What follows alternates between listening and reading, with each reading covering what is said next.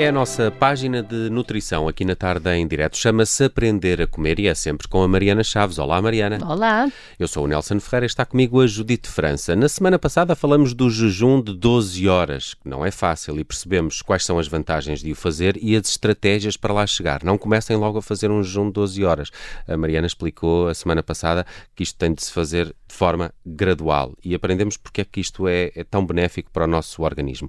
Mas hoje vamos perceber um bocadinho melhor o que é que afinal acontece no nosso corpo uh, com este jejum de 12 horas. Isto tem um, um efeito limpeza ou, ou, não é essa o principal, não é esse o principal benefício?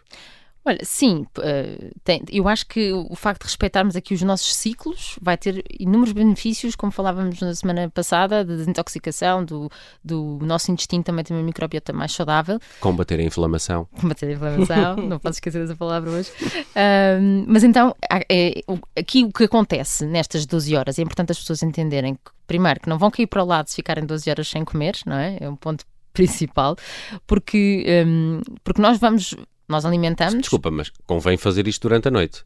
É o certo, melhor período, não é? Logo certo. estamos a dormir, caímos para o lado, já lá quanto, estamos caídos para o lado. Claro que sim, claro que sim. Nós estamos aqui a falar de 12 horas sem comer, incluindo a noite. Uhum, não é uhum. que haja. Há outros protocolos, não é? Há o jejum intermitente que.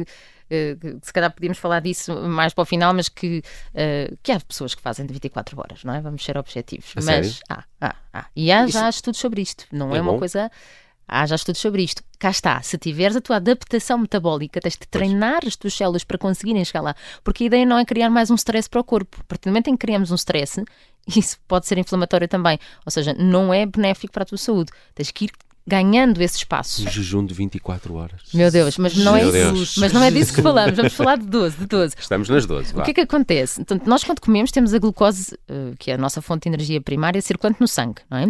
E nós vamos usá-las. Como é que vamos usar essa energia? A insulina vai pôr essa glucose dentro das células para nós conseguirmos produzir energia.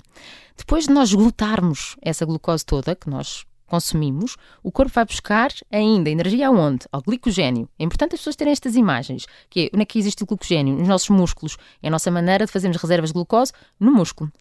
Passadas 6 a 8 horas, ou de acabarmos a refeição, ou no máximo 10, 12 horas, o que é que vai acontecer? Essas reservas de glicogênio vão terminar. E por isso é que é importante essas 12 horas. Nós não somos todos iguais, não é? E isso vai depender muito da nossa última refeição. Mas aqui estamos a dizer que, passado 6, 8 horas de termos terminado a nossa refeição, já não vamos ter, possivelmente, glico, glicogênio para ir buscar energia. Então o corpo vai ter que se habituar a ir buscar a gordura.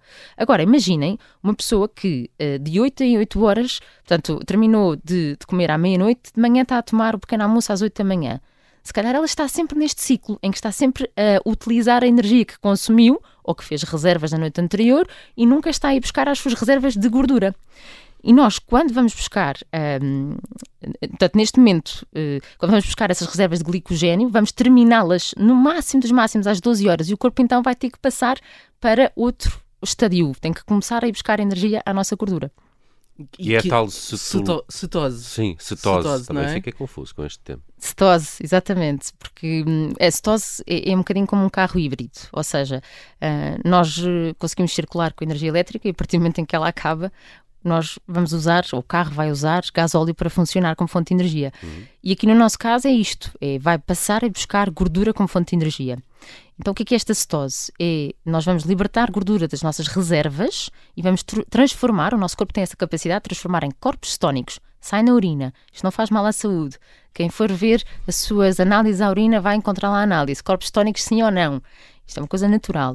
Uh, claro que há estadios de doença, mas estamos a falar em pessoas saudáveis que simplesmente estão a tentar produzir corpos cetónicos com jejum. O nosso corpo funciona muito bem com estes corpos cetónicos, como fonte de energia, e o nosso cérebro ainda melhor, porque há este preconceito que é, não, a minha cabeça não vai funcionar se eu ficar tanto tempo sem comer, não é? Como, como, se o corpo tivesse estar sempre ligado à ficha, um bocadinho carregar como se fosse o telemóvel, não é?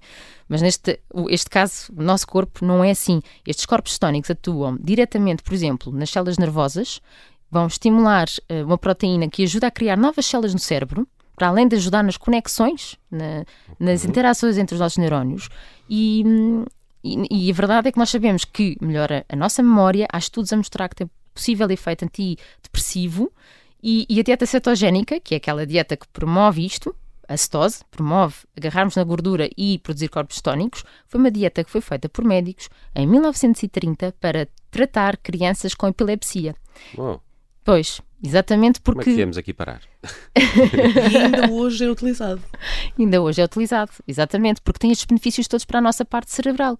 Portanto, ao contrário do que nós pensávamos antigamente, que devíamos estar sempre a comer para estar bem nutridos e com muita saúde, hoje é inequívoco que o jejum traz estes benefícios para a nossa saúde, porque conseguimos, naquelas 10, 11, 12 horas de jejum, entrar em cetose. Hum. Okay, que é quase a terceira fonte de energia que o nosso corpo vai buscar, é isso, não é? É uma ótima analogia. A nossa terceira fonte de energia, que vai ser uma fonte primordial para o nosso cérebro, hum. inequívoco, e nós sabemos hoje em dia que o jejum traz outros benefícios para além disso. Nós sabemos que fala-se da autofagia, ou seja, que é quase como se fosse a renovação das nossas células, um, células que vão criando algumas mutações e que nós, com a autofagia, que se consegue com o jejum um bocadinho mais prolongado, conseguimos eliminar essas células.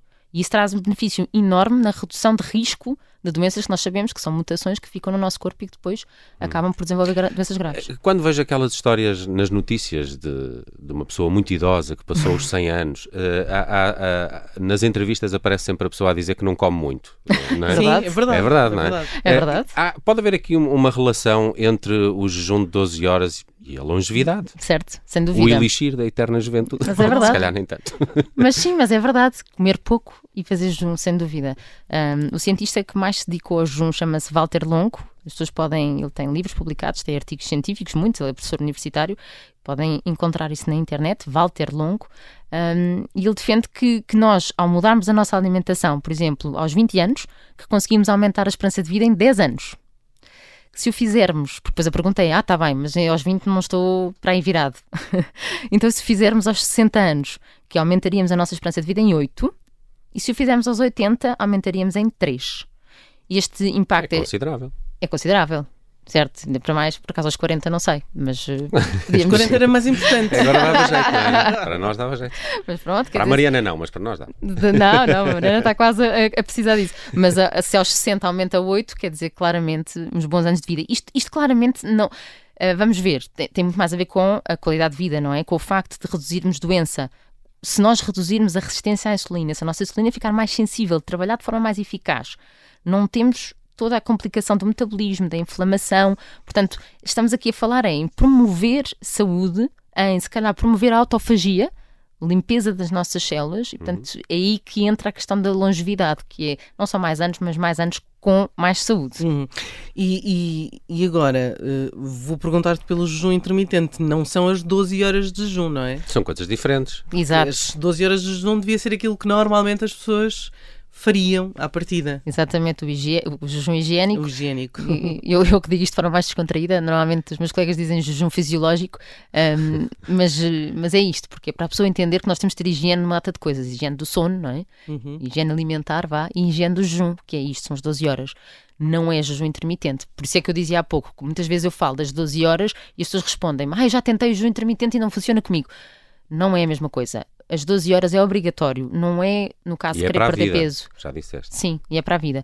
O intermitente, temos vários protocolos. Temos o protocolo que a maior parte das pessoas conhece e que é mais falado na internet, que são as 16-8, ou seja, 16 horas sem comer, 8 horas a comer. Mas só uma pergunta, nessas 8 horas quantas refeições fazes? Normalmente estamos a falar das 3 refeições. Porquê? Okay, Porque, um mais condensado. uma vez, não faz sentido estarmos a comer de hora em hora, por aquilo que explicámos, não é? Portanto, é, não é 8 horas e vou condensar tudo o que eu como em 12 em 8. Não é claro. é isso. É, implica uma restrição calórica e restrição de refeições. Um, e também tem que ter atenção que existem os mínimos olímpicos de cada nutriente que tem que ser consumido ao dia. Portanto, também não é, ah, eu vou fazer duas refeições em que me vou só comer pão com queijo. Não é isto, não é? Para haver benefício também tem que haver qualidade nutricional, porque não podemos estar sempre. É suposto irmos buscar os nutrientes aos alimentos e não aos suplementos. Temos que dar essa prioridade, portanto, temos que nos organizar. Uh, como te dizia, há quem faça jejuns de 24 horas, esporádicos, não é? Não é uma coisa para se fazer sempre. E depois ainda existe outra coisa que se chama uma dieta que mimetiza o jejum, ou seja, uma dieta muito baixa em calorias que consegue ter o mesmo efeito no nosso corpo que um jejum. Um, e, portanto, há vários protocolos que se fazem. Normalmente não são para dias consecutivos, uma pessoa não passa a ter um jejum Não 16, isso 8. todos os dias. Não é suposto fazer, Hum. que é uma pergunta também clássica, Não não é é? suposto parar um dia? É suposto haver aqui alguma alternância, até porque nós não temos o mesmo cansaço todos os dias. Sim. Nós temos que respeitar aqui um bocadinho o stress do nosso gastamos a corpo. mesma energia todos os Sim. dias. Claro que sim, e, e, portanto temos que ouvir o nosso corpo. Essa parte é fundamental. Estamos a causar um stress adicional, estamos a causar inflamação. Muito bem, o Aprender a Comer nos últimos episódios dedicado ao jejum de 12 horas e aqui também neste último episódio a perceber a diferença entre o jejum intermitente e o jejum de 12 horas. A Mariana Chaves está connosco todas as terças-feiras. Às quartas também podem ler a newsletter da Mariana Chaves. Chama-se Posso Comer? Ponto de interrogação. Eh, e de hoje a uma semana eh, recebemos a Mariana de novo aqui na Tarde em Direto. Obrigado, Mariana. Até para a semana. Obrigada, até para a semana.